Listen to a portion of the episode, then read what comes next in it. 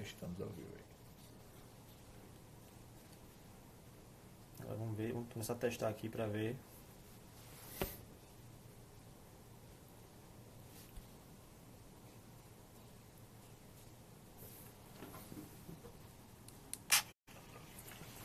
Boa noite, pessoal. Já tem um pessoal, né? A gente tá esperando aqui só um minutinho ou dois para para começar a conversar sobre o nosso tema aqui.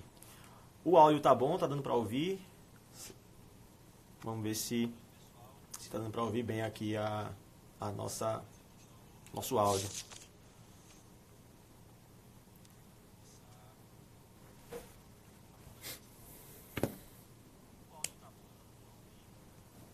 Bom, acredito que sim. Acho É, que o áudio. tem, já tem umas respostas positivas aqui sobre tá o áudio. aqui. É, respostas positivas sobre o áudio. Ótimo, então.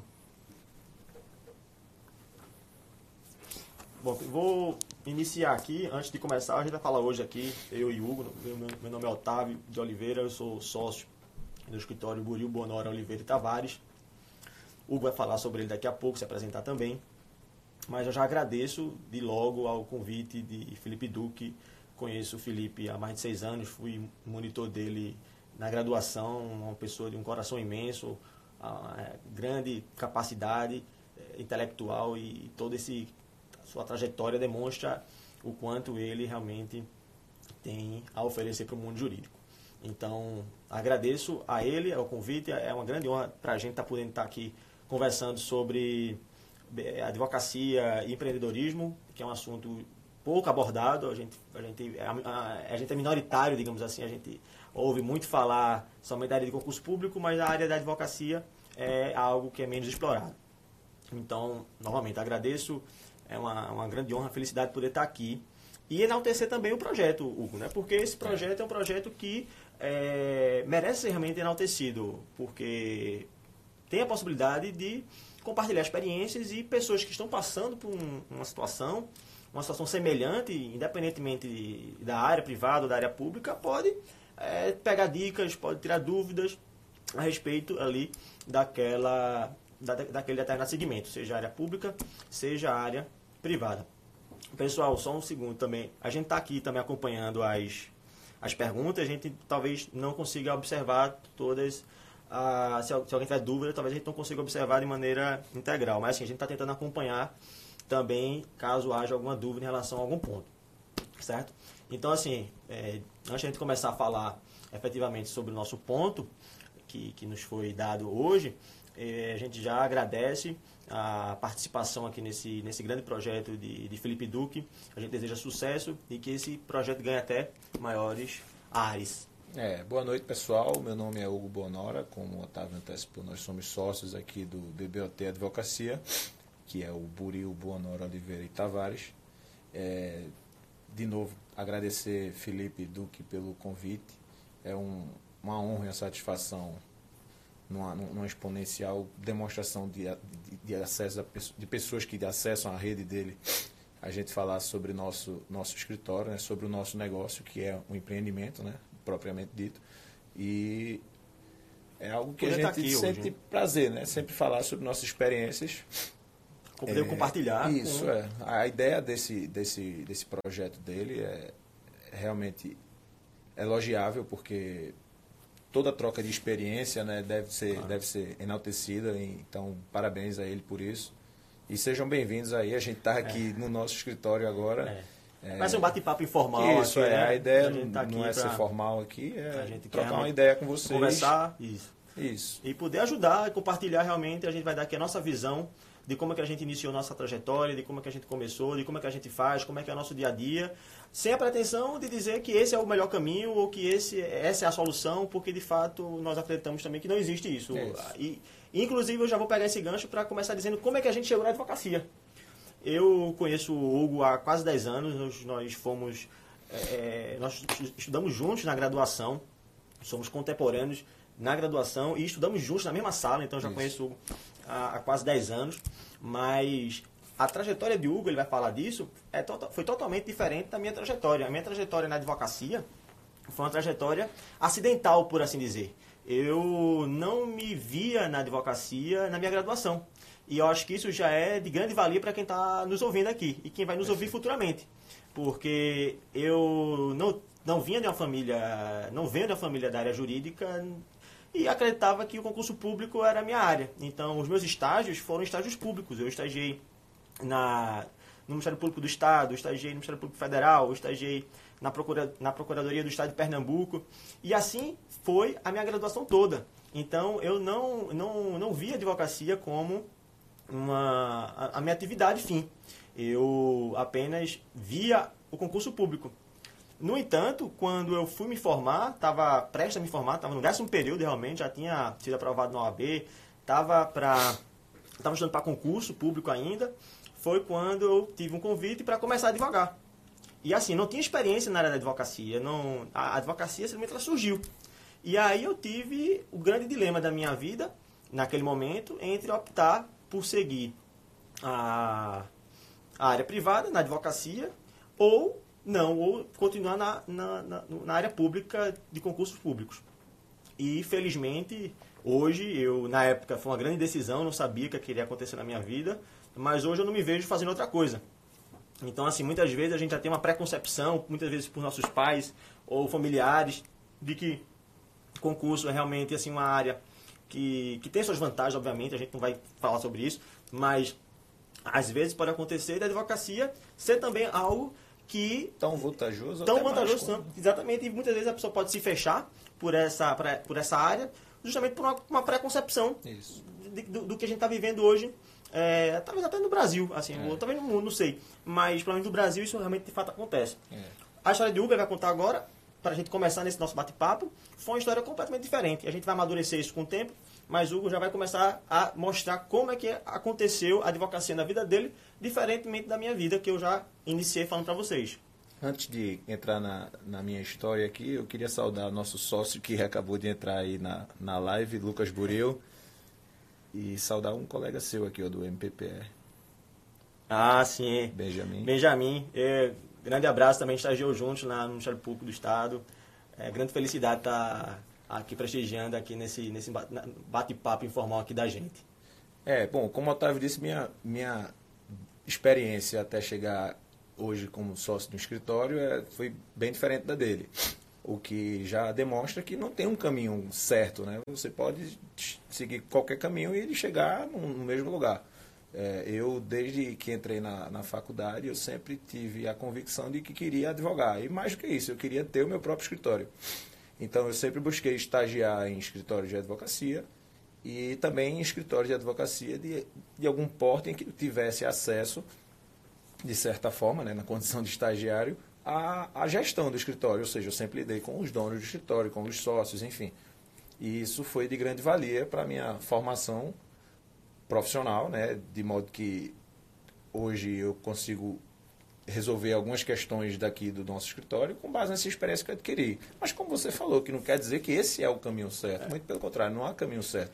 O seu caminho foi completamente diferente e hoje a gente está no mesmo lugar. Exatamente. É, é, de cara já se percebe que hoje nós somos sócios, a gente, a gente vive a mesma realidade, nós é temos nossos, nosso próprio escritório, que conta com o Lucas Buril, grande abraço para Lucas né, novamente aí, para João Tavares também, que está nos assistindo também. É, mas Hoje nós estamos aqui, mas o, o caminho que nos levou até aqui foram caminhos completamente diferentes. E isso já nos leva a um outro tópico, que é uma pergunta que nos fazem com frequência quando a gente está é, nessa temática, que é justamente nos perguntam sobre a necessidade de, de ter uma experiência prévia para se começar a, a advogar. E assim, a resposta é que não, não, você não precisa ter experiência prévia para começar a advogar. Obviamente que. É bom que tenha. É bom que você tenha. Se você tiver, se você tiver estagiado, se você tiver tido alguma oportunidade de ter uma experiência prática, obviamente que isso vai facilitar em algum momento da, da, sua, da sua vivência. Mas não é uma, uma condição sine qua non para que você comece a, a trabalhar naquilo ali. E isso é interessante frisar, porque muitas vezes, é, eu sei que o pessoal que está nos assistindo pode, podem ser estudantes, mas podem ser pessoas já formadas que se deparam com essa dificuldade Isso. porque já estão formados há dois, três anos. A gente tem, tem algumas perguntas já que foram formuladas para nós e já estão há dois, três anos formados e não sabem é, o que fazer, se poderia ou não começar a advocacia, já que não teve uma experiência prévia. E assim, isso tem que ficar muito claro de que não, não, não é necessário que haja essa, essa experiência prévia para que você comece a, a, a trabalhar aí naquele é, Você falou bem, assim, não é um pré-requisito. Né? Quanto mais você experiência tiver, evidentemente que vai ser melhor a sua desenvoltura. Mas que é um pré-requisito, não, definitivamente não é. Então, se você que está aí assistindo, que está naquele dilema, pô, estou estudando para concurso, ah, já bati na trave, já bati na trave, tenho alguma empatia com a advocacia, não é algo que eu descarto e você eventualmente pensa nisso, vai em frente, toca. Essa porta não fechou para você porque você nunca estagiou em escritório, porque você Exato. nunca se debruçou com essa, essa, essa situação efetivamente. Isso não quer dizer que você está impedido, muito pelo contrário, você é, é sempre bem-vindo para tocar esse barco. A advocacia precisa de pessoas que estão sempre estudando como vocês, que estão sempre no dia a dia, no ali, dia a dia na, dos concursos. Na, dos concursos, exatamente. E essa necessidade de estudo é algo assim que é até interessante a gente falar sobre isso, porque o curso de Direito é um curso que a todo semestre estão tá, colocando pessoas no mercado. Então, assim, tem muita gente o tempo todo se formando, se tornando advogados, passando em concursos, é, outros indo para a área privada. Mas o importante é que haja um estudo continuado. E, e acredito até o que isso aí seja até para a vida. Seja da área jurídica, seja da, da engenharia, da medicina, da arquitetura, de onde, de onde quer que seja eu acredito que o estudo, nós acreditamos, eu, mas nosso escritório acredita que o estudo continuado, e continuado entenda esse estudo todo dia. O estudo ele tem que realmente ter um, uma, uma, vocação de perenidade, para que você possa realmente ter uma bagagem jurídica, no nosso caso especificamente, para que possa ter uma prestação de, de um serviço jurídico de qualidade. E isso é algo que o sistema ele começa a se retroalimentar. Isso. Porque você começa a ter uma bagagem jurídica para que a partir disso você consiga traçar boas estratégias, as, as melhores estratégias para defender os seus futuros clientes. Que aí já é um tema que a gente vai falar mais na frente, mas que é uma dificuldade. Você, você ter cliente, você captar cliente é uma dificuldade da advocacia. Eu sei que muitas pessoas vão querer perguntar sobre isso. É, é difícil iniciar a advocacia, a gente vai chegar nesse momento. Por enquanto a gente está só é, nas nossas introdutórias, vamos dizer assim. Mas a, quanto mais bagagem você tem, é, são, são justamente o, nesse momento em que você, com uma conversa informal com seu parente, com seu amigo, com seu familiar, numa mesa de um bar, numa mesa de, um, de uma festa, que surge uma discussão e você pode opinar. Ou, ou, até mesmo quando chega uma consulta para você. Isso. Você tem condições de opinar de uma, juridicamente, de maneira consolidada, a sua, a sua visão jurídica, e isso termina já começando a fortalecer o seu relacionamento, a sua visão e essa, prática. E essa opinião que você falou que você pode, com base num, num bom estudo, você se sente à vontade para tecer sobre determinado tema jurídico, às vezes você não está nem traçando nada, nem planejando nada, mas eventualmente pode surgir uma demanda, pode surgir um cliente. Então, é fundamental você estar sempre preparado, sempre alinhado com o que é que vem vindo da jurisprudência, como é que os tribunais têm decidido determinado tema. Por isso que, novamente, o pessoal que anda se preparando para concurso está de portas abertas para Exatamente. Para ingressar na advocacia a qualquer tempo, não tenha dúvida. É, é exatamente isso. Eu acho assim, na minha visão, acredito que a sua também, esse, esse, esse estudo continuado é, é indispensável para se prestar um excelente serviço e com isso ter a, um feedback positivo. Então, é, é inclusive é um pilar aqui do nosso escritório. É, a gente bate sempre muito dessa é. tecla, né, dessa necessidade de estudo continuado. É. Temos tem, não é nossa intenção falar sobre o nosso escritório, mas enfim, temos uma equipe em que a gente preza pra, pela pela continuidade do estudo, para que seja sempre desenvolvido, para que a gente tenha sempre a condição de, na nossa, na nossa visão, serviço. prestar e dar a melhor consultoria possível, traçar a melhor estratégia. Exatamente. Bom, e aí nos perguntam muito também, qual é o melhor momento para se iniciar a, uma carreira na advocacia? Qual é o melhor momento para a gente, eu constituir uma sociedade ou eu ser um advogado autônomo e começar a trabalhar nisso? Bom, essa é uma pergunta extremamente difícil, porque é uma pergunta que não tem resposta. É. é uma pergunta que não tem resposta, porque vai depender do seu preparo para enfrentar esse desafio. Pode ser que você saia da faculdade preparado para vivenciar esse desafio. Pode ser que isso surja com dois, dois anos depois, pode ou ser que cinco, ou cinco ou dez. Tem gente que constitui sociedade depois de dez anos de formado. Isso. Então, assim, eu, inclusive, acho que isso também é para a vida. Eu acho que desde que você esteja disposto a vivenciar aquela, aquela, aquele momento novo, mas é, se sentir preparado, você consegue abraçar é, e, e, se sentir confiante para desempenhar aquela nova, aquela nova função, aquilo do novo que está se apresentando ali para você. Que no caso do nosso tema aqui é advocacia. Então, assim, não existe um momento certo. Não, Otávio, já isso acontece. Eu também sou professor, dou aula, dou palestras, e acontece muito. Não, Otávio, eu estou há dois anos formado, três anos formado, não sei se eu, se eu tenho, é, no momento, ou se não, ou se eu espero ter mais tempo. Bom, não vai ter resposta para isso. Eu montei a sociedade junto com o Hugo, com o Lucas e com o João, com três anos e meio de formado. Mas isso assim, isso foi a minha experiência. Eu, eu tinha tido um escritório anterior. Não necessariamente é a, a, a, o caminho correto, mas eu estava preparado para vivenciar, vivenciar esse desafio. E a gente vai falar da preparação para isso, que é algo extremamente é, mais complexo, mas que o Hugo pode até dizer agora, como é que foi a tua, a tua preparação para iniciar a advocacia? É, eu, assim que me formei, né, continuei advogando, me, me deixei de ser estagiário para ser, ser advogado de um escritório em que eu, como eu disse, tinha trabalhava diretamente com os sócios, um escritório que foi fundamental para a minha formação também. E isso, assim, eu desde cedo, né, como eu disse, sempre quis isso. Trabalhar assim. Trabalhar dessa forma. Escritório anterior. É, e de modo que você, quando, quando tem esse acesso, talvez facilite um pouco a sua escolha. Mas até eu mesmo, com tanta convicção, como eu estou dizendo, já surgiu uma oportunidade antes de eu me associar com os meninos aqui, quando, no BBOT, de a gente montar o escritório, me surgiu um convite de eu abrir uma sociedade com um amigo que eu também tem muito apreço, o escritório dele é extremamente organizado, já está já tá tendo sucesso. Só que eu não estava, não me via como preparado para topar aquele desafio. Pouco tempo depois, a gente sentou, a gente conversou, trocou ideia e eu achei que era a hora. Então, é muito de cada um, né? Não tem um momento certo. Nunca vai ter, né? Um, é. É quando você se sentir confortável, quando você se identificar com as pessoas que estão ali trocando essa ideia com você, quando você achar que são pessoas honestas, trabalhadoras, gostam de trabalhar, porque a advocacia requer muito trabalho. Isso. E toca no barco. Exatamente. Eu acho que o, o ponto fundamental nesse, nesse, nesse aspecto é a pessoa é, encarar com seriedade, obviamente, mas assim, sim se sentindo preparada para iniciar um desafio. É desafio, é, é desafiante. Seja, seja área privada, seja área pública, vai existir o desafio. Ninguém, ninguém começa a estudar para concurso público e, e, vai ser aprovado no dia seguinte ou no mês subsequente. Vez ou outra a gente até escuta aquele primo que estudou um mês e que foi aprovado. Bom, se isso aconteceu, porque eu desconfio que isso tenha acontecido, eu acredito que ele até tenha estudado escondido e não tenha contado para ninguém para poder ter essa aprovação mágica. Mas assim, eu, eu acredito que, é, tirando esse ponto fora da curva, o, o, o, o, importante é que existe um desafio, existe um percurso a ser, a, a ser percorrido para que se tenha um resultado. Então, a, a gente e isso aqui é a nossa experiência, a gente vivenciou isso, nós passamos cerca de 10 meses, vejam só, nós passamos cerca de 10 meses a um ano para começar a sociedade. Ou seja, a gente passou 10 meses a um ano namorando a sociedade. Para a gente estudar, a gente precisou estudar, a gente vai falar, a gente agora passa, até o momento, é só para é, é, termo didático, a gente tá, até agora a gente estava falando de uma maneira genérica sobre o empreendimento da advocacia. Vamos, vamos verticalizar um pouco mais para tratar de, de, de, temas específicos que talvez seja também de grande interesse para, para vocês que estão nos ouvindo aí e que futuramente venham a nos ouvir também. Então, assim, nós passamos aí cerca de 10 meses a um ano e tendo que estudar realmente.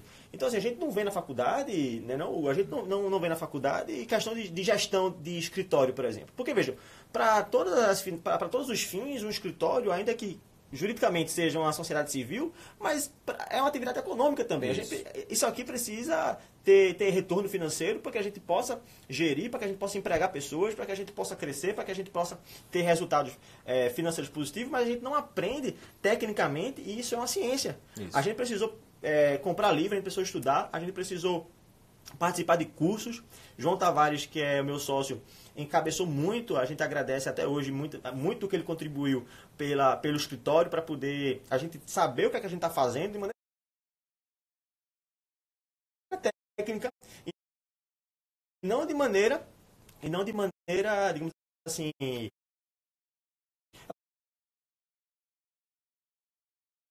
trabalhou né?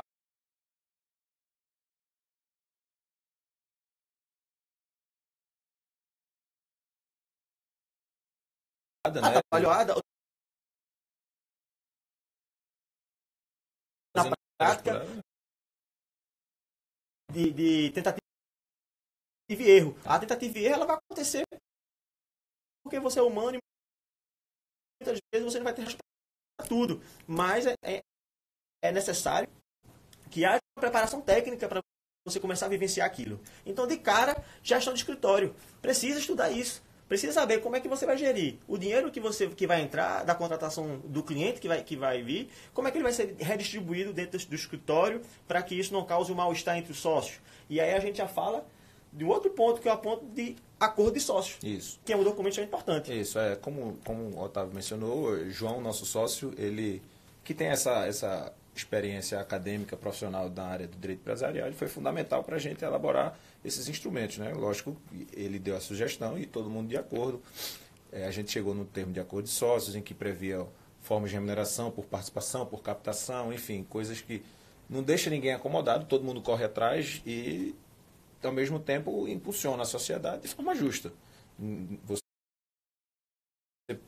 eventualmente pode tirar números mais do que eu, ou vice-versa, mas é fruto do trabalho. Porque às vezes você monta uma sociedade e cada um está se, tá sempre todo mundo dividindo igual.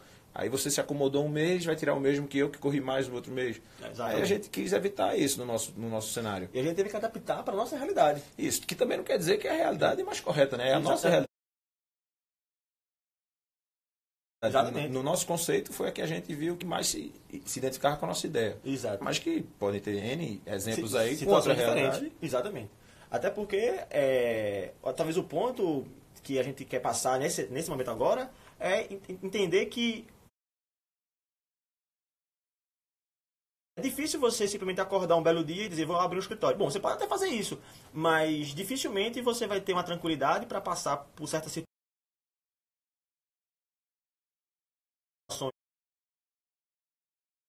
de, de dificuldade mais, mais adiante, quanto você teria se tivesse tido uma preparação maior. técnica para o empreendimento que você vai ter de vivenciar.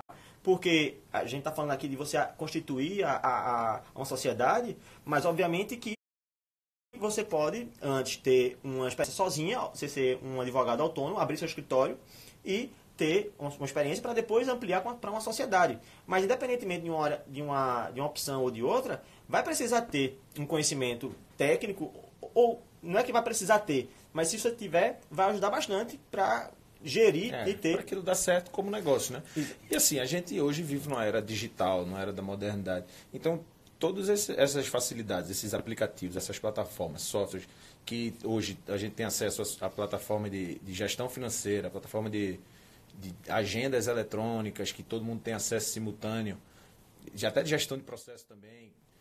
Tudo isso a gente deve usar ao nosso favor. A gente não só deve usar a tecnologia para lazer, né? muito pelo contrário. Essas, essas, essas tecnologias que são fornecidas em que profissionalize a, a gestão de um escritório, e existem várias aí, a gente poderia passar a noite citando ah, exemplo, mas não é a ideia. Mas, enfim, você deve procurar ver qual se adequa à sua, qual se adequa à sua realidade. Tem até, para você ter uma noção, a gente utiliza uma, uma plataforma de contabilidade online. Ou Exato. seja, é algo que você enxuta o seu orçamento. E que, que, e que ajuda. E que lhe ajuda a gerir, o, a ter as informações precisas do, do seu negócio de forma prática. Então, você tem que estar atento a essas, a essas informações. É. A gestão de processo mesmo é algo que para prestar um serviço de, de alta qualidade, precisa é, de acompanhamento. Que, que, é fundamental, é inclusive. É fundamental, exatamente. Você precisa saber quais são os prazos que estão em curso, o que é que e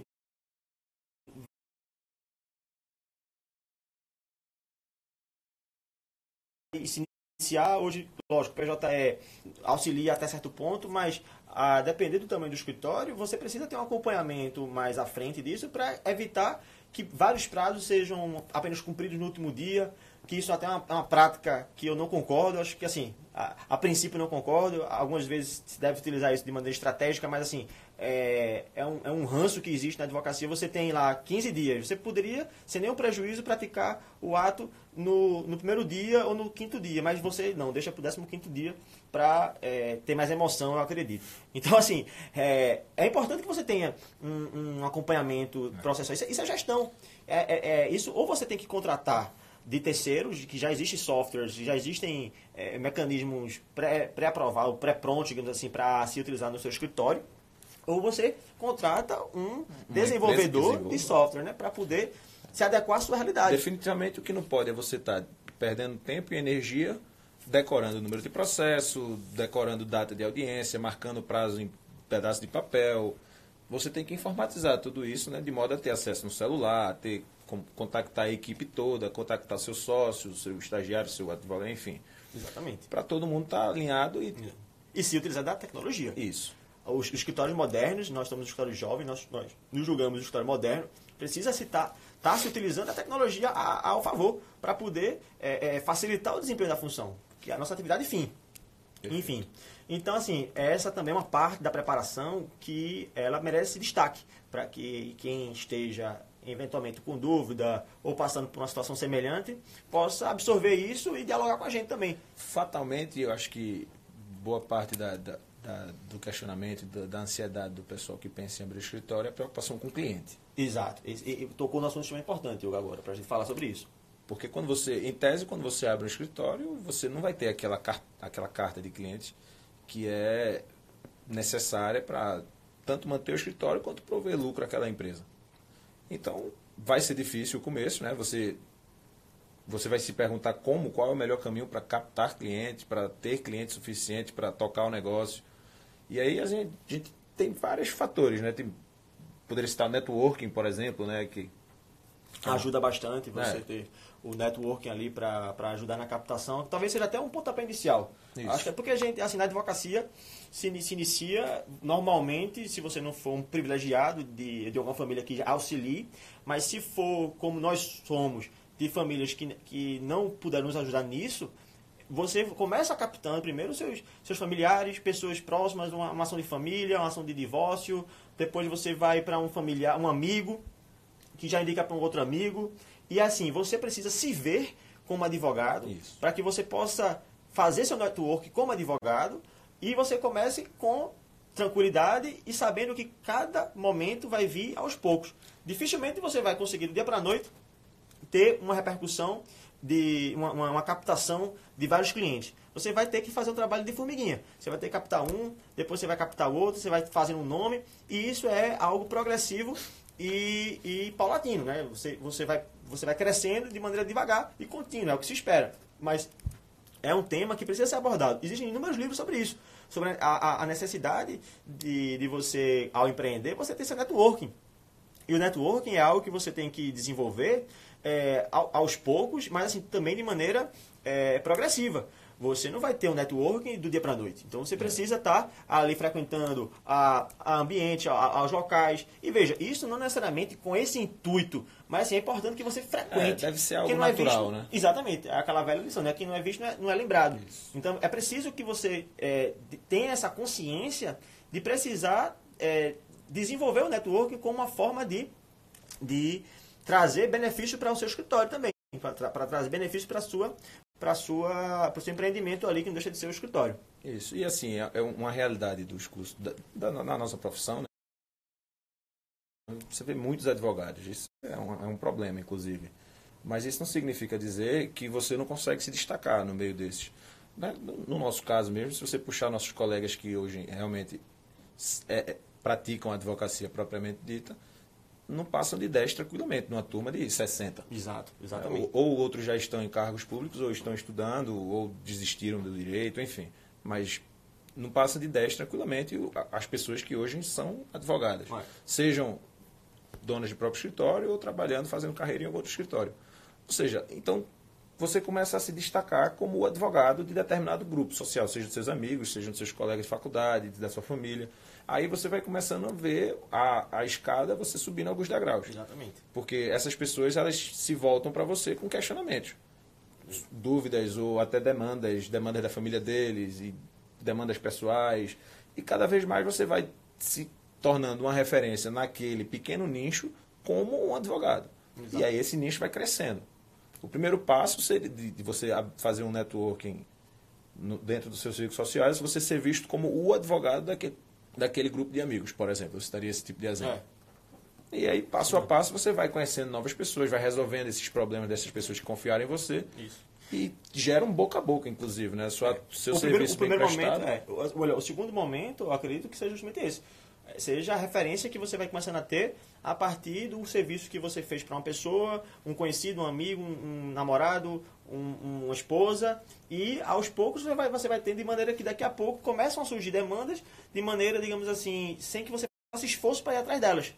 Mas isso como fruto já de um serviço que você prestou, e não como um milagre divino. Então, assim, realmente precisa ter uma consciência é, para se trabalhar esse aspecto é importante que se diga isso na advocacia, porque realmente, se você ficar só em casa estudando de manhã à noite, você vai se capacitar tecnicamente. Não tenho dúvida que você vai saber todas as teses, mas você precisa ter a quem aplicar essas teses, ou para quem aplicar essas teses. Então, é, essa é uma dificuldade que a gente vai falar mais na frente, mas que também vai ser o seu grande benefício. E, é, inclusive, a gente vai falar sobre isso, é, é bem interessante o que a gente vai dizer, mas são dois lados da mesma moeda. Vai ser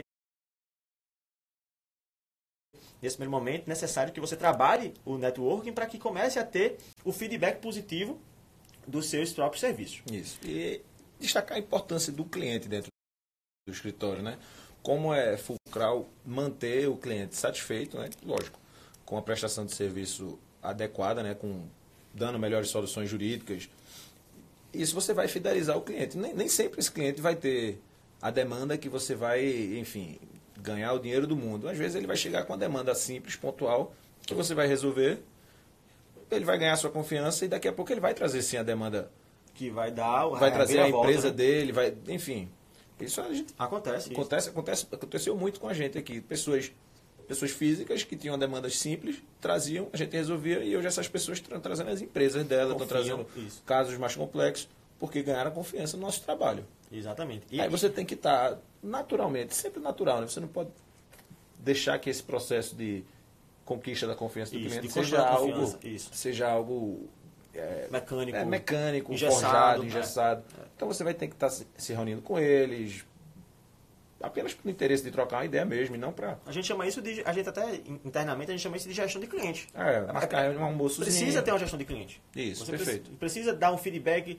aniversário do cara, você dá o um lembrete precisa não somente dessa parte social da relação, mas também muitas vezes a parte profissional também. Perfeito, Você sobretudo. Dá, dá a parte, o feedback ali, dá é, como é que está o processo dele, a Isso. consulta dele, o contrato que ele está querendo fazer com você, como é que está a ação judicial. A gente vê, infelizmente a gente vê isso muito na prática de os, os escritórios, os advogados não, não assim, é, trabalham no primeiro momento, que a, que é a captação, mas no segundo momento, que é a manutenção do cliente, já dá uma esfriada já não tem já aquela aquela mesmo, aquele mesmo ímpeto que foi no, momento da captação de, de, de, trazer aquela demanda, aquele cliente para o seu escritório Isso. ou para a sua advocacia, se você for um advogado individual. E você deve mergulhar de cabeça no problema do cliente, né? Tratar a gente até brinca aqui, brinca não, na verdade não é nem brincadeira, é a verdade. É, a gente sempre diz para o cliente que o problema dele, a partir do momento que ele passa para nós essa confiança, virou um problema nosso, que a gente vai resolver como se nosso fosse, né? Exatamente. E, de fato a gente faz isso, a gente entra com esse espírito. É, é uma forma de você você vivenciar de, de perto o problema né, e ter, ter a, o interesse em resolver, porque às vezes você trava com algum, algum, alguma dificuldade no processo e se, você, se aquele fosse um problema seu mesmo, aquilo ali impediria de você travar, você iria contornar aquele problema. Então é assim que a gente imagina que deve ser. Exato. E, e sobre esse feedback que você falou na questão profissional, quantos clientes a gente já não viu aqui que chegaram insatisfeitos com ah, pois é. colegas nossos é. que não davam feedback a contento, que, enfim, eles tinham que ir atrás para saber informações sobre o processo. Então, essa é, um, é uma postura que a gente é. condena. É, aqui, é, é exatamente. no nosso ponto de vista, é importante que, que haja essa, pelo menos a, a observância disso, porque pode até ser que não seja nem de maneira consciente ou, ou proposital, que os advogados tenham esse tipo de conduta, de maneira geral. Mas para a gente falar da nossa experiência, do que, que a gente faz, do que, que a gente acha que é o, talvez o melhor caminho para a gente, seja exatamente essa preocupação com a gestão do cliente. Como é que você vai manter ele é, é, satisfeito com o serviço durante uma tramitação de um processo judicial? O processo judicial, por definição, ele leva tempo. Você não consegue fazer milagre. Isso. Existe a petição inicial, existe uma sentença, e nesse meio do caminho existem milhões de coisas que podem acontecer. Então, não dá, muitas vezes, para o cliente que não é da área jurídica, ele compreender por que, que o processo dele está demorando tanto? Por que, que o processo do vizinho dele, que tem a mesma situação, acabou mais cedo e o dele está demorando tanto? Porque o leigo ele não consegue compreender que o Poder Judiciário tem uma vara A que ela é mais célere e tem uma vara B que é vizinha e que é completamente desorganizada. Então, assim, essa é uma experiência que somente quem advoga, somente quem está do lado de cá do balcão, ou de lá, dependendo do ponto de vista do balcão, é que consegue sentir e compreender. E isso gera uma repercussão para o cliente, porque você precisa acalmar, tranquilizar, precisa manter-se informado. Com clareza, com franqueza, explicar a situação. Explicar a situação. Enfim. Então, é, isso é algo que a gente é, trouxe aqui para abordar de maneira sucinta, obviamente, porque a gente só tem aqui mais pouco tempo para trabalhar. Bom, vamos aqui falar das dificuldades. A gente falou aqui de maneira inicial. São quem, muitas, né? É, a gente nem, não, nem tudo é, são, são ouro. A gente sabe que como tudo na vida, existe o lado positivo, existe o lado negativo. A gente começou a nossa conversa aqui nesse nosso bate-papo falando nossas introdutórias, advocacia, quando começar, experiência, como é que foi minha trajetória, como é que foi a trajetória de Hugo. A gente começou a falar depois da parte mais aprofundada de, da questão técnica, da preparação. Não é nada do dia para a noite, ou, ou melhor, na nossa visão, não talvez seja o melhor caminho. É, é importante que haja uma preparação para que você consiga constituir uma, constituir uma sociedade é, com bases sólidas para você ultrapassar até momentos de dificuldade, porque vai viver momentos de dificuldade. Não, não, não, tem, não tem. Se chegar um advogado aqui e disser que ele só teve alegria na vida, ele tá, vai estar tá inevitavelmente mentindo no meu ponto de vista porque é, dificuldade brasileiro passa. A gente vive num país que oscila, existem demandas maiores, menores, é, a, a depender do tempo, mas você passa por dificuldades. Então, assim, a, embora a tendência seja progredir e equalizar, mas é, uma, é, é, algo que, inevitavelmente, a maioria das pessoas passa. Bom, então, assim, a dificuldade é, de cara, o financeiro. Bom, é, essa, esse é um tema extremamente importante porque talvez seja o tema que é, a maioria das pessoas pergunta sobre, sobre como é que você vai viver. Porque quando você está estudando para concurso público, você, bom, você tem uma perspectiva. Você está em casa estudando ou está tá, tá trabalhando já estudando, mas com a pretensão e a perspectiva de que no momento em que você for aprovado, sua vida vai mudar. Então, a, o financeiro, da, na, pela perspectiva do concurso público, é um pouco diferente da perspectiva que a gente vê, que a gente enxerga na área privada. Porque o financeiro passa a ser uma dificuldade inicial. Você, ao começar a sua carreira, seja advogado individual, seja na, na sociedade, você. E mais uma vez, não estou falando das exceções de escritórios que começaram já com grandes clientes, que não foi nossa, não é a nossa realidade. A gente Isso. não começou assim. A gente, graças a Deus, começou é, de baixo e vem construindo nosso caminho através do nosso próprio esforço. Mas, é, então, tirando essas exceções, você vai ter uma dificuldade inicial de remuneração. A sua remuneração vai cair. Porque você vai ter, a clientela ainda não é uma clientela robusta, a, a sua remuneração ela vai oscilar, mas que daqui a pouco a gente vai falar que esse também é um grande fator positivo. E essa é a grande dicotomia do mundo, é, do mundo empresarial, vamos dizer assim, ou, ou, ou da, da advocacia privada a, a, o financeiro é, é, uma, uma, grande dificuldade, mas vai também se tornar o seu grande trunfo. Tem até bom. uma pergunta aqui de Benjamin Filho. Em quanto tempo o escritório passou a ter um bom retorno financeiro? Bom, assim, o, o, o investimento para se abrir um escritório de advocacia ele é mais baixo do que naturalmente se pensa. E, assim, a gente teve o retorno desse investimento com alguns poucos meses, porque a gente já tinha uma carreira pregressa. Já tinha uma carreira pregressa, né? já estava namorando com alguns clientes, é. quando a gente estava namorando com nós mesmos sobre abrir o escritório, a gente já começou a correr atrás de clientes. Isso. E aí a gente conseguiu tirar o investimento.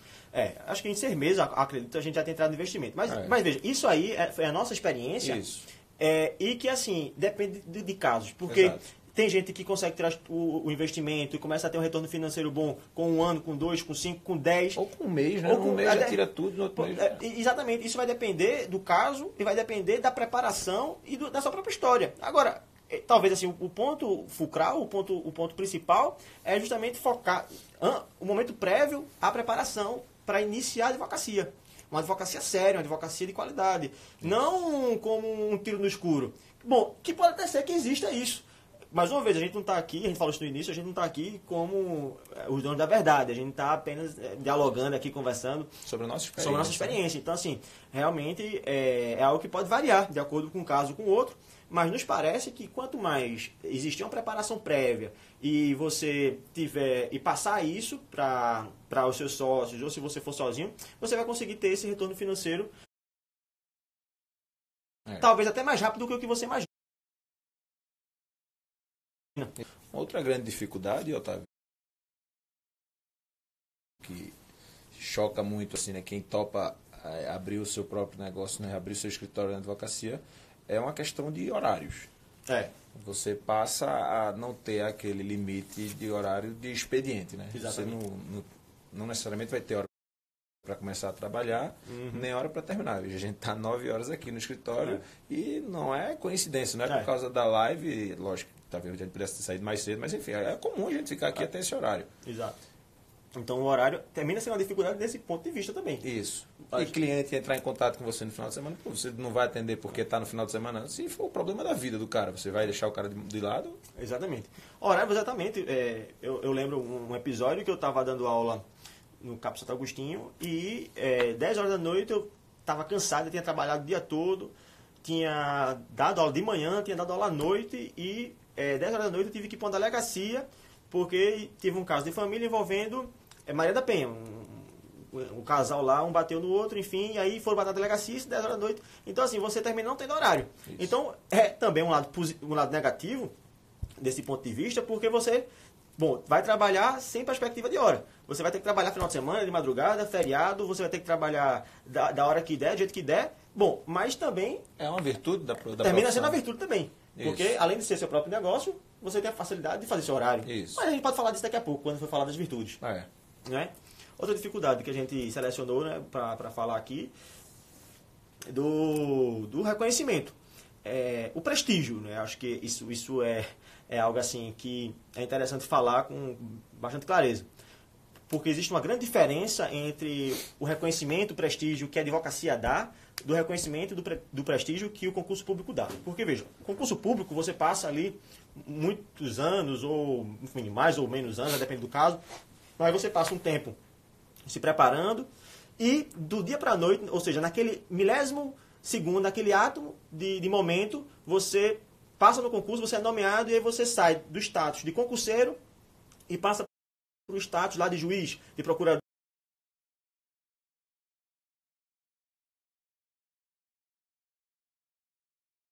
de defensor. Então, o prestígio, o reconhecimento, ele vem como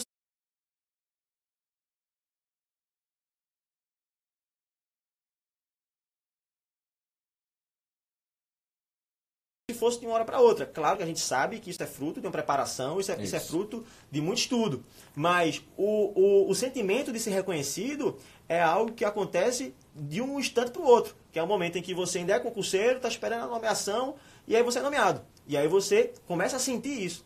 A advocacia, não. A advocacia, ela é completamente diferente. Esse ritmo do reconhecimento Ele é gradativo, é né? diferente, exatamente. Ele é gradativo. Você muitas vezes não sente isso acontecer. Você vai vivendo, você vai fazendo seu trabalho bem feito, você vai dando os resultados, você vai trabalhando com honestidade, com transparência, e aos poucos é, esse reconhecimento ele vai surgindo. Então, assim, muitas vezes a- o- o advogado, quando está iniciando sua carreira, ele se sente até mesmo desestimulado porque ele sabe que ele tem conhecimento, ele sabe que sabe muito, sabe que tem poderia até mesmo cobrar mais honorário, mas não tem condições. Não é, não é realidade. Não- Não, não é realidade. né? Muitas pessoas, não, não, não, a maioria, na verdade,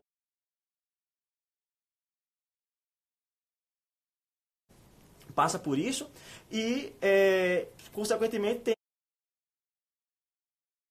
essa, esse sentimento de não estar sendo reconhecido pelo seu trabalho. Mas que, aos poucos e gradativamente, isso passa a acontecer. É. De Aos maneira... poucos você, assim, na nossa experiência mesmo, a gente transita em determinado local e é reconhecido como sócio do escritório. Mas assim, isso é bem gradativo, não é como você falou, uma mudança drástica depois de que uma pessoa que está se dedicando ao estudo do concurso que consegue a aprovação, né? Exatamente. E, e isso até às vezes frustra um pouco a pessoa que está começando, de que, pô, eu estudei tanto, eu sou tão capacitado, eu faço um trabalho tão bem qualificado e ainda não sou reconhecido no, no, no mercado jurídico como um bom advogado. É. Você tem que ter calma, É. acreditar que passo a passo você vai, vai consolidar seu nome. Não, não pode, não pode, assim, na nossa visão, essa parte do reconhecimento, ela é, é algo que, assim, é, não, não tem que ser focado isso. É, o prestígio, o reconhecimento... É uma vir- consequência, É uma né? consequência inevitável. A gente já passou por situações em que é, você é o advogado do BBOT Advocacia, bom, como se fosse uma referência, quando na verdade pra gente, a gente está fazendo o nosso trabalho do dia a dia, a gente nem, nem, nem sente, não, não vê isso acontecer, e aos poucos as pessoas começam a, a fazer um comentário ou outro, que é, termina sendo um reconhecimento, mas sim, reconhecimento de um fruto de trabalho. E não é, essa, essa, essa mudança abrupta que, a- que ocorre na área de concurso público, em que você sai do status de, con- de concurseiro, vamos dizer assim, para o status lá de, de, de, concursado já, né? De, Ainda, ainda sobre reconhecimento, e agora já mudando um pouco a análise, né, falando mais sobre os virtudes, as virtudes e os benefícios de seguir uma carreira como empreendedor na advocacia, ou seja, sócio de um escritório, é, o, o próprio reconhecimento que a gente citou como uma dificuldade, ele, sobre outra análise, pra, passa a ser uma virtude, né? Exato. Porque você vai vendo, você vai se vendo como reconhecido, né? Pelo pouco trabalho, gradativamente, você vai vendo crescer seu nome. E a sua marca, o seu escritório. isso, enquanto que você, quando está na se- advogando, vamos supor, num, em alguma determinada banca de escritórios, o seu reconhecimento vai ser ali interno, né? Se houver, Se houver. que às vezes não há, na verdade, né? Uhum. Então você, sua carreira vai depender do seu superior imediato, enquanto que na, na você como dono do seu próprio negócio, quem vai dizer o limite é você mesmo. Isso, inclusive, sobre honorários, né, que a gente acabou de citar como um- um- uma, dificuldade, uma dificuldade, e analisando sobre, essa, sobre, essa, sobre esse prisma, pode ser um benefício, uma virtude também. Exatamente. É, é interessante falar sobre isso, porque no mesmo, no mesmo, mo- é, da mesma forma como a parte financeira, os honorários, é uma grande dificuldade para quem está começando, porque vejam, a pessoa que é concursada, ela já vai partir de um mínimo ali, já vai partir ganhando um, um- um- mínimo X. Na advocacia, é, ela, ela, ela iniciando do zero, você não vai ter um mínimo. Você vai construindo aos poucos, você vai com muito trabalho, com muita, muita dedicação, persistência, você vai conseguindo ter esse volume e nesse momento é uma grande dificuldade. Mas por outro lado, depois de certo tempo, a, essa parte financeira que era uma dificuldade, ela passa a ser talvez um grande, um grande trunfo da advocacia. Haja vista a limitação de um teto para que você possa ter a sua remuneração. Então, assim, a, e aí a gente não vai falar de benefício ou, ou, ou malefício dos dois lados, mas, uma, mas falando da advocacia de maneira específica, é uma grande, uma grande vantagem, a nosso ver, você não ter uma limitação de teto. Isso. Você vai, você vai ser remunerado diretamente proporcional ao seu esforço, ao seu trabalho, à sua qualidade, isso com o tempo, obviamente, que ninguém, ninguém vai ganhar muito dinheiro do dia para a noite, mas que passa a ser, de, passa a se transformar de um status de de um- um- uma dificuldade para algo que é positivo. Com o tempo. Isso. Essa, essa liberdade de, de ser reconhecido, de fazer seus próprios horários, de ganhar quanto achar que deve ganhar, cobrar quanto achar que deve, ela repercute até na, na área de atuação, no- mais do que na área de atuação, na forma de atuar em determinado caso. né? Você pode ter uma liberdade para seguir a estratégia que você tenha convicção de que é a melhor. Enquanto que você, quando está é, seguindo a determinação do seu supervisor, seja, seja até no, na- no setor público, né? Você, eventualmente, tem- se você é um tem que- assessor é. de um juiz e não, não concorda muito com o entendimento dele sobre determinado, ca, sobre determinado caso, você vai ter que se filiar ao entendimento dele É. para preparar, para minutar aquela Essa liberdade decisão. de atuação é limitada. Ela é limitada. Enquanto que você, na advocacia, como empreendedor, você consegue definir o que é que você quer fazer com o caso, lógico. Você vai sempre priorizar o que você entende que é a melhor estratégia. Mas é a sua convicção, né? não é a Exatamente. convicção de ninguém. É a Exatamente. convicção que você criou com base no seu estudo, É. sua experiência. Exatamente. Que você acredita que você defende que aquela tese é a melhor tese para defender os interesses do seu cliente. Então, assim, isso também é uma virtude. Você ter essa liberdade, você poder atuar de acordo com o que você pensa, de acordo com os seus estudos, Você de acordo acredita, né? que você acredita. Aquela, aquela, aquela, aquele detalhe que passou despercebido, na verdade você percebeu e agora você vai defender a- a- isso para que você consiga é, é, é, fazer reconhecido judiciário. Então, assim, isso termina sendo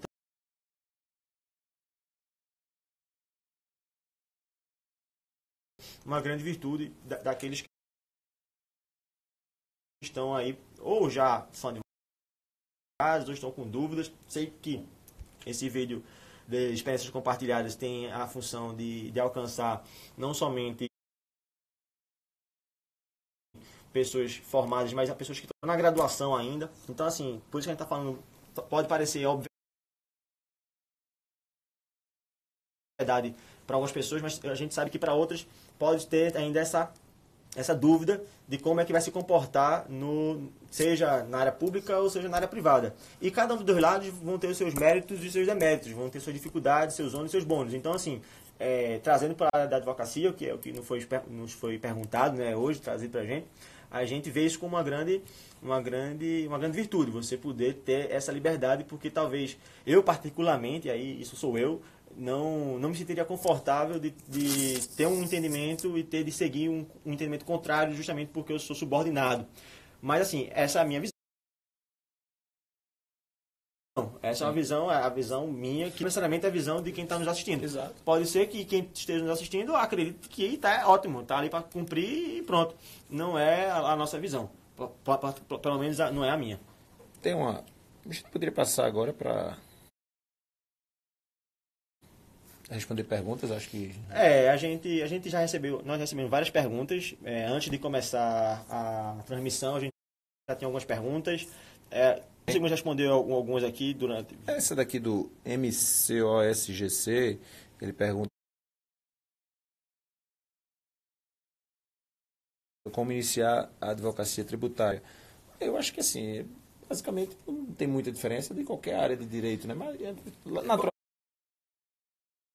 naturalmente você vai precisar da especialização naquela área. É, tá, tá, eu não sei se a pergunta é como iniciar a advocacia na área tributária ou como se inserir no mercado tributário. Sim. Talvez, se, se a pergunta for como se inserir no mercado tributário, essa é uma pergunta assim, mais difícil de responder. É. Porque a área tributária é uma área extremamente sensível é, de, de se captar cliente. É uma área muito fechada, é uma área em que você precisa ter um respaldo já técnico, você ser um, um escritório, uma pessoa que tem uma qualidade técnica muito alta você tem que ter um apoio de contabilidade. Então, para você ter um apoio de contabilidade, você precisa já ter uma certa estrutura para você poder pagar contadores de qualidade para poder dar esse suporte também.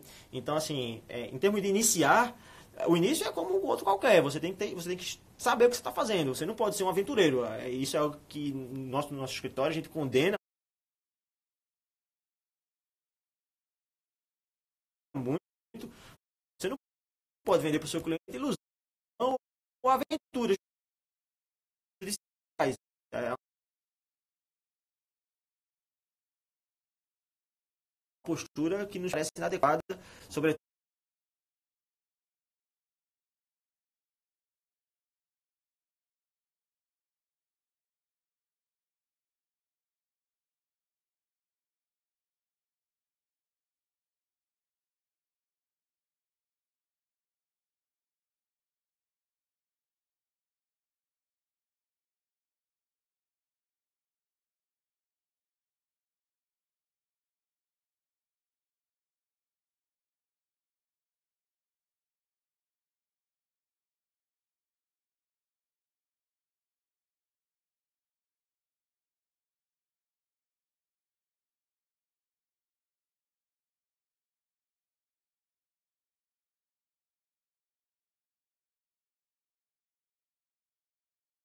tudo na modernidade, na contemporaneidade, melhor dizendo. Então, assim, se, agora, se a pergunta for como se inserir no mercado, aí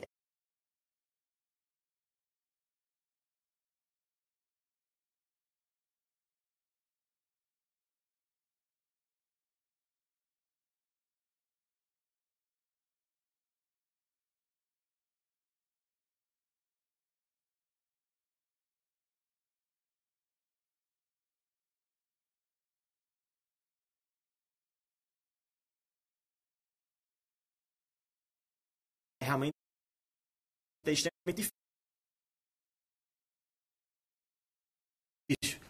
É. Não, é, não é fácil, realmente. Não, não vai dizer que é fácil, porque é, é, é difícil.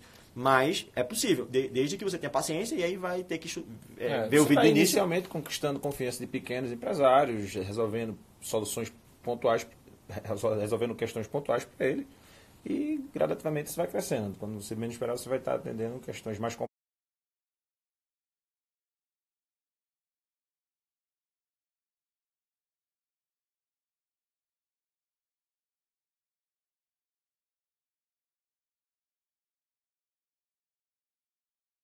Complexas de empresas maiores. E... Lisa. Tem aqui mesmo do Benjamin, não sei se é o caso. É, área de atuação do. Bom, a gente atua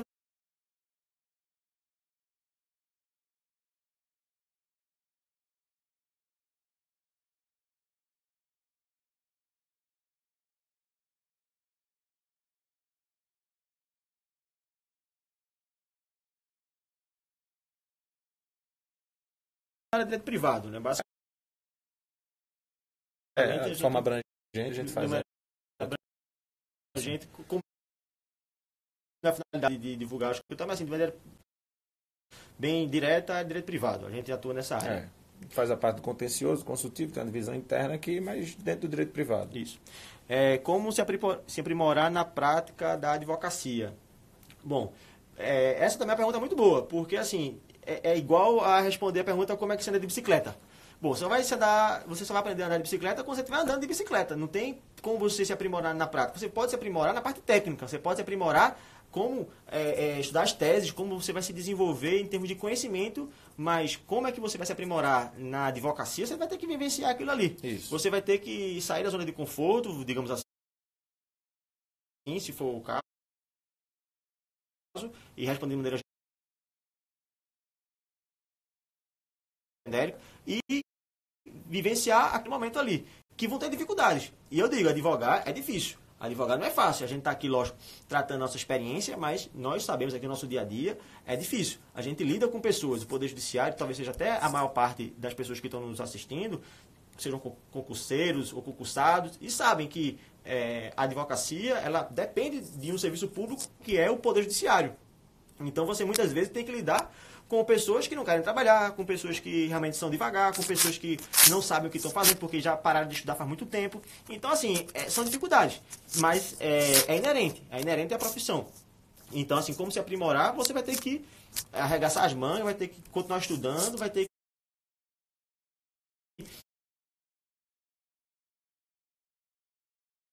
vivenciar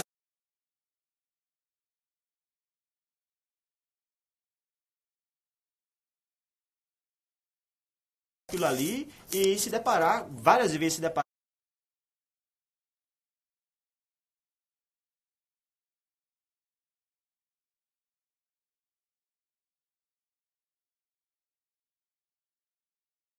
com absurdos, mas recurso existe para isso, para se reverter no tribunal com qualidade, se for o caso. STF, STJ, como a gente já aconteceu aqui. A gente tem que chegar no, no, no, no STJ para poder dizer o óbvio que o- os tribunais aqui não conseguiam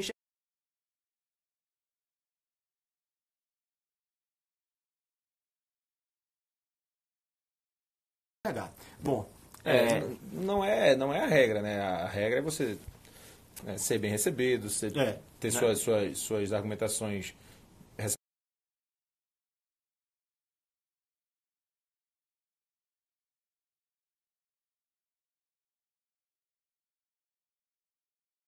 recepcionadas, validadas, enfim. Mas é, é uma dificuldade que Ah, a gente não pode existe, fingir que não existe.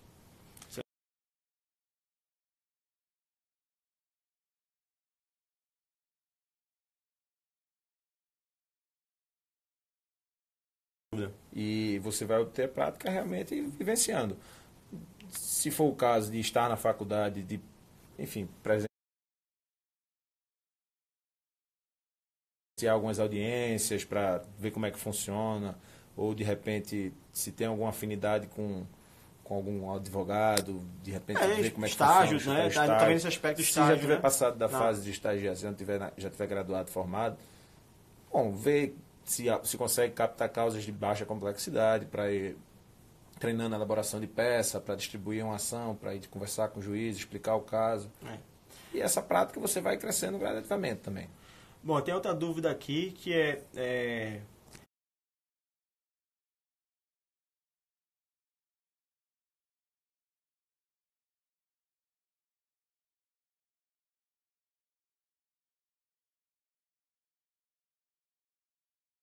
falar em público, né? É,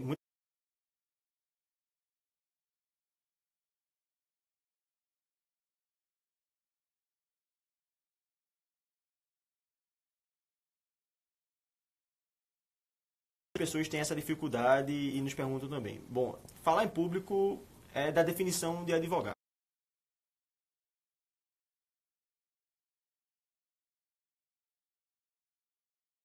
É, o termo, o próprio termo advogar, tem aí o ad mais vogar, que é, em outras palavras, dizer para falar. Então, o advogado ele tem que falar. O advogado ele é justamente a fala daqueles que não podem falar.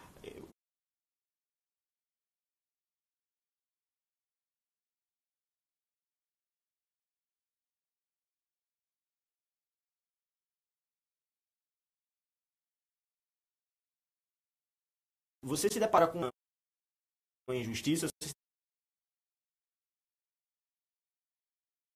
depara com uma situação de legalidade,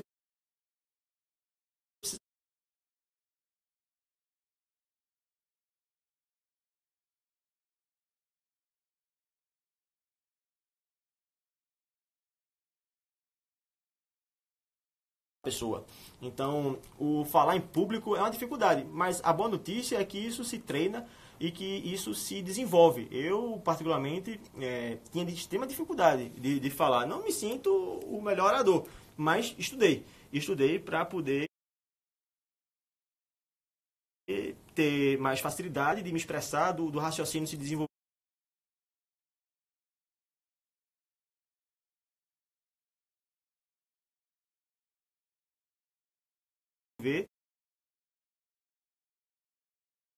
Na, na medida da, da, da clareza com que você está querendo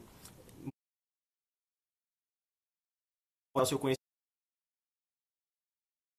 conhecimento e contar com treino. É, no espelho, você vai ter que. Algumas pessoas fazem curso. Logicamente que aqui ou ali você vão ter pessoas que têm um dom natural de falar em público, é. mas é, não é porque você, se foi a pergunta, né, não tem uma, uma, uma uma naturalidade para falar que você não pode desenvolver. Isso. Vai ter apenas que se, Trabalhar se dedicar para melhorar isso. Existem, inclusive, cursos profissionalizantes que treinam a, a, oratória, então é algo, de repente, se a pessoa vê nisso uma grande dificuldade, é algo que pode trabalhar, de procurar um, um profissional da área. Se tem algum problema de voz, de dicção, procurar um profissional da área também. Uhum. Essa dificuldade, qualquer pessoa pode enfrentar, seja por timidez, seja por, enfim, deve se enfrentar na medida que é o tamanho da dificuldade, né? Se é um problema de voz, se é um problema de timidez. É. Nosso tempo está acabando aqui, a gente tem mais um minutinho, até se estendeu mais do que o que a gente imaginava. É, o tempo voou, na verdade. A gente tem aqui mais uma pergunta que é, na advocacia, procurar nichos ou não? Assim, procurar nichos de atuação ou não, você ficar pulando de galho em galho. Bom, a gente pensa particularmente né, que, que não é uma boa estratégia. Isso. Hoje o mercado, o mercado empresarial, o mercado das pessoas, enfim, procuram uma advocacia especializada. Algo que saiba com profundidade, até porque os problemas modernos são problemas complexos. Obviamente que você vai ter aqui ou ali problemas mais, mais do cotidiano. Mas de maneira geral, é, essa estratégia de advogar em todas as áreas, áreas né? você termina não criando identidade, né? Você termina não, criando identidade. E transparecendo essa identidade para o seu público, né? Que é o cliente. É. Perde profundidade. Você vai. Quem, quem tenta fazer de tudo um pouco não faz nada bem profundo. Então você não vai ser é, especialista em nada. Você vai resolver problemas genéricos, simples, de qualquer natureza, mas um problema profundo, é, estratégico, você não vai ter a aptidão prática para solucionar. Exatamente. Então a gente entende que essa não é uma boa. Uma, é, uma na nossa visão, na né? Nossa visão, na, na, mas gente, há, há quem acha que possa ser uma. Pode ser, melhor dizendo, uma, uma, uma alternativa, né? Você migrar quando se descobre um nicho novo. Então está se desenvolvendo ali direito do petróleo e gás, então vamos estudar aquilo ali. O petróleo e gás agora não está dando mais mercado, vamos mudar para outro lugar. Bom, Eu pode acho ser. Agora da gente se despedir, já tem até um. Bom, então. Queria é... saudar aqui nosso amigo Ricardo Farias, da Capiba, tá aí dando uma moral. Pessoal, a gente vai ter que se despedir. Foi um grande prazer estar com vocês, compartilhar. Agradecer novamente a Felipe, Felipe Duque, Duque pela. Parabenizar, né? Pela para, iniciativa. Para, novamente, a gente parabenizou no início, mas novamente aqui ao final. É, é uma grande iniciativa. Acho que tem que ser difundido realmente para a gente poder dialogar, conversar sem, sem achar que a gente tem a verdade única. Essa é a nossa experiência, é a experiência do BBOT Advocacia. Mas que não necessariamente é verdade e outro escritório pode ter tido um caminho completamente diferente. Então essa diversidade é importante, né? E aí eu não preciso nem dizer, o Estado Democrático de Direito está aí para isso, para que a gente possa ser, ser feliz mesmo na divergência. Então é a nossa experiência aí, espero que a gente tenha contribuído Isso. com o propósito que nos foi confiado e sempre que for possível, a gente está à disposição. Quiser conhecer um pouco mais do nosso escritório, é o BBOT Advocacia, está no Instagram. Tem a página da é, gente aí, né? BBOT.advocacia, podem seguir, a gente está lá posta lá conteúdo. coisas lá. Bom, pessoal, é isso. Um grande abraço aí a todos. Tem aqui uma, uma pessoa pedindo o início do vídeo. É, me parece que o Felipe até falou né, que o vídeo vai ficar disponível posteriormente, né? É, acho que, term- acho que terminou cortando, bota ali.